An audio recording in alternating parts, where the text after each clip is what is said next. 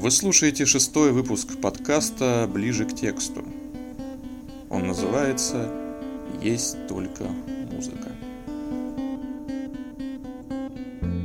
Глаголом «жги сердца людей». На фоне бесконечных пейзажей и бедных крестьян, наполнивших по горло школьную программу, пушкинский триллер выделяется своей кровавостью. Все эти морские гады, вырванный язык и сердце, жало змей и оживший мертвец. Похоже на клип современной рок-группы. Как спросил однажды одна ехидная ученица, а вы уверены, что это не 18+. Если современные школьники удивляются, то чего уж там говорить про 19 век. Пушкин написал пророка в 1826 году. С тех пор всякий стихотворец примеривал на себя роль избранника богов. Иногда отбрасывал ее, но мерил обязательно. Владислав Ходосевич, поэт начала XX века, писал так. «В тот миг, когда Серафим рассек мечом грудь пророка, поэзия русская навсегда перестала быть всего лишь художественным творчеством. Она сделалась высшим духовным подвигом, единственным делом всей жизни. Поэт принял высшее посвящение и возложил на себя величайшую ответственность.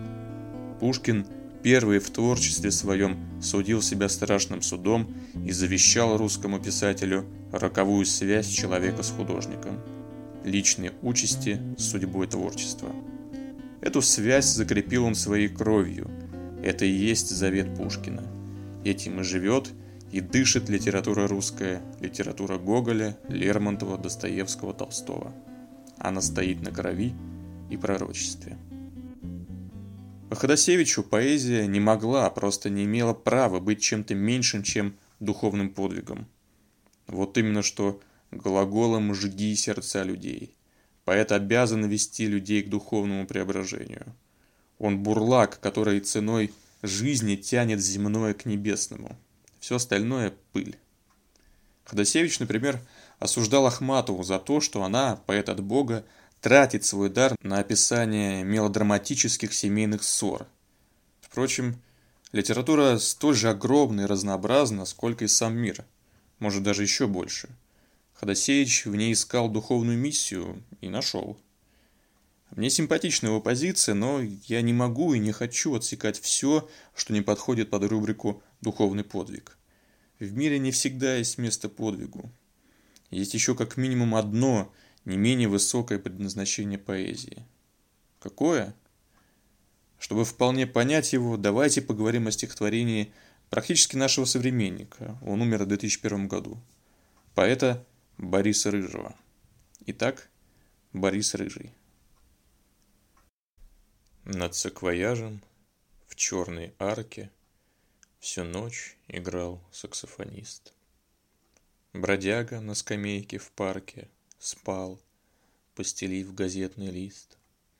Я тоже стану музыкантом И буду, если не умру, В рубашке белой с черным бантом — играть ночами на ветру. Чтоб, улыбаясь, спал пропойца под небом, выпитым до дна. Спи, ни о чем не беспокойся, есть только музыка одна. Как и в прошлый раз, когда мы говорили о стихотворении Арсения Тарковского, мы пойдем строфа за строфой. Повторим первые четыре строчки. Над саквояжем в черной арке всю ночь играл саксофонист. Бродяга на скамейке в парке спал, постелив газетный лист. Появляются два героя – саксофонист и бродяга. О них говорится параллельно. С первого взгляда кажется, что между ними нет ничего общего. Нам даже непонятно, они рядом находятся или в совершенно разных местах. Вот э, саксофонист играет, точка, бродяга спит – Точка. Строфа поделена пополам между героями. Связи между предложениями нет, или как минимум она не очевидна. Однако, давайте присмотримся к саксофонисту. Во-первых, он играет ночью, когда на улице никого. Если его цель в том, чтобы собрать с прохожих деньги, то у него ничего не получится. Более того, он играет всю ночь. Простой вопрос. Зачем? Наверняка кому-то мешает спать, еще разбудишь людей, а им завтра на работу, это неприятно. Во-вторых, саксофонист над саквояжем. Саквояж – это сумка для путешествий. Мы начинаем догадываться, что саксофонист – путешественник, бродячий музыкант. У него нет дома. Это ясно, но зачем все-таки играть всю ночь? Если играть ночью, то днем надо отсыпаться, чтобы вечером хоть как-то заработать копеечку – Итак, саксофонист необычный. Второй герой вполне обыкновенный, бродяга, спящий на скамейке. С музыкантом его роднит бездомность. Они оба изгои, в то время как нормальные люди спят у себя в кроватке. И все-таки зачем музыкант играет, да еще всю ночь? Связано ли это как-то с бродягой? Ответы на эти вопросы я, читатель, жду от второй строфы – и ошибаюсь, потому что ни с того ни с сего повествование прыгает в сторону и возникает третий герой. Я тоже стану музыкантом и буду, если не умру, в рубашке белой с черным бантом играть ночами на ветру. Это же ребенок. Я тоже стану космонавтом, тоже стану бизнесменом. Так говорят дети, когда мечтают. Он представляет себя музыкантом и любуется своей одеждой. Смотрите, как он выделяет цвета. Рубашка белая, черный бант. Так мы понимаем, кстати, во что одет саксофонист. И можем добавить еще одну странность к его образу. Несмотря на то, что никого нет, никто на него не смотрит, он одет нарядно. Отсутствие публики не влияет на значимость события. Ясно, что он не тренируется – он именно исполняет. Всю ночь, на ветру, которая заглушает звуки и продувает до костей. Неважно. Рубашка, бант, саксофон. Вернемся к ребенку. Для удобства, только для удобства пусть он будет мальчиком. Стихотворение – это его речь. Это он описывает двух героев в первой строфе. Он свидетель, скорее всего, тайный ночного концерта – он слушает саксофониста всю ночь. И в эту ночь с ним происходит что-то очень важное. Вспомните, и буду, если не умру. Откуда взялась тема смерти? Признаюсь, у меня не получается до конца это объяснить. Я остановился на том, что в эту ночь вместе с пониманием своего глубинного желания, своего предназначения, если позволите, он каким-то образом осознает и свою смертность. Смерть – единственное, что может помешать ему быть музыкантом. Только она. Она одна, достойный соперник его мечте. Перед третьей строфой у нас есть два вопроса. Первый – зачем музыкант в нарядной одежде всю ночь играет в парке? Второй – почему мальчик хочет быть таким музыкантом? Так как картина дана от лица ребенка, то Оба вопроса вообще-то сходятся в один. Ну, выбирайте любой. Итак, третья строфа. Чтоб, улыбаясь, спал пропойца, Под небом, выпитым до дна, спи, ни о чем не беспокойся. Есть только музыка, одна. Вот в чем дело. Музыкант играет, чтобы один бездомный, никому не нужный человек улыбался, хотя бы во сне. Обратите внимание на слово «пропойца». Это не алкаш, не бомж. Пропойца. Хочется сказать, да, пьет, да, жизнь пропадает, и все-таки он человек. Его нужно пожалеть. Ночной саксофон утешает бродягу. Музыка уравнивает неудачника со всеми остальными, кто ночует в своих теплых домах и катается в своих автомобилях. Вы заметили, как в третьей строфе Мальчик обращается к бродяге напрямую. «Спи, ни о чем не беспокойся». То, что саксофонист сообщает музыкой, мальчик проговаривает. Слова и звуки сливаются в единый посыл. Музыкант и тот, кто хочет стать музыкантом, становятся одним. Но больше всего в этом стихотворении меня поражает мгновенный сверхзвуковой скачок от детских мыслей до провозглашение большой настоящей истины. Есть только музыка одна. В последней строке нам открывается не больше, не меньше, как смысл жизни. мальчик понял все, что нужно было знать про жизнь и смерть. Есть только музыка одна. У вас бывало такое? Вы слушаете музыку, и постепенно она захватывает все ваши чувства, все ваше сознание.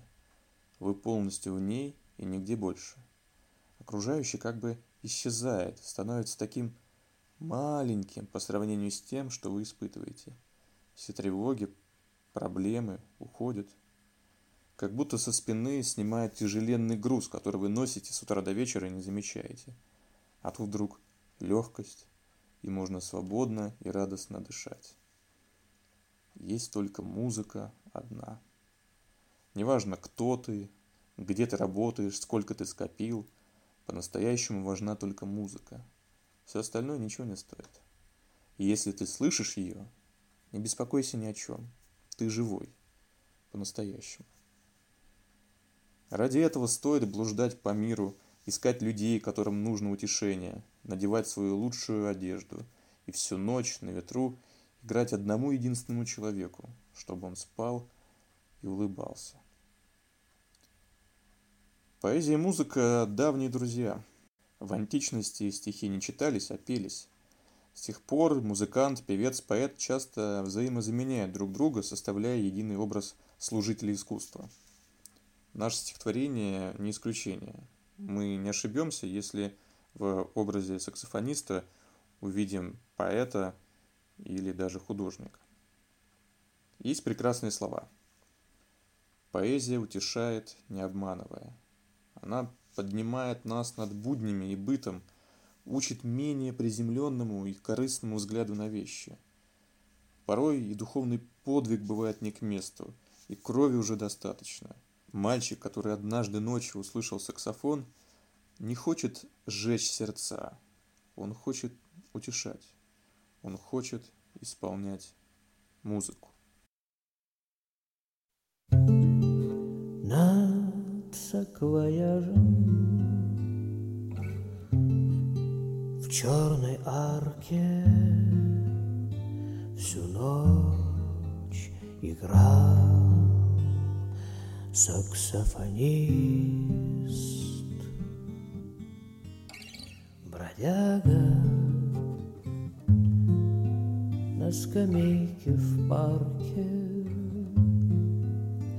спал, постелив газетный лист.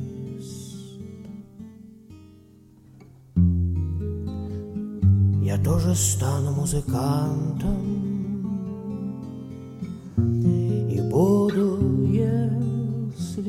умру.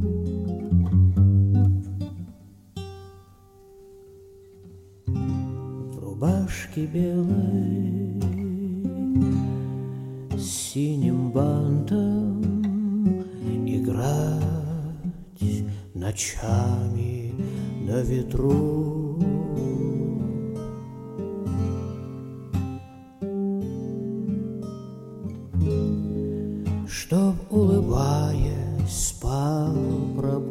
Пропойца Под небом, выпитым до дна.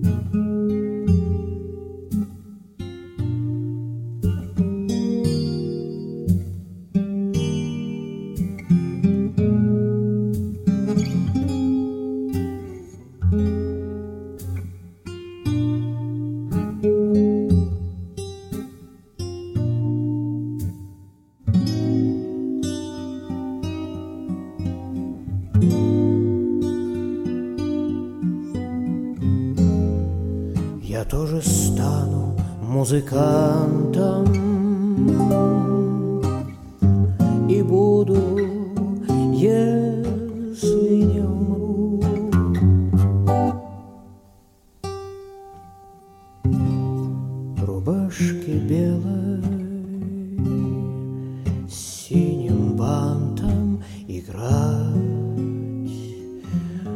ночами на ветру.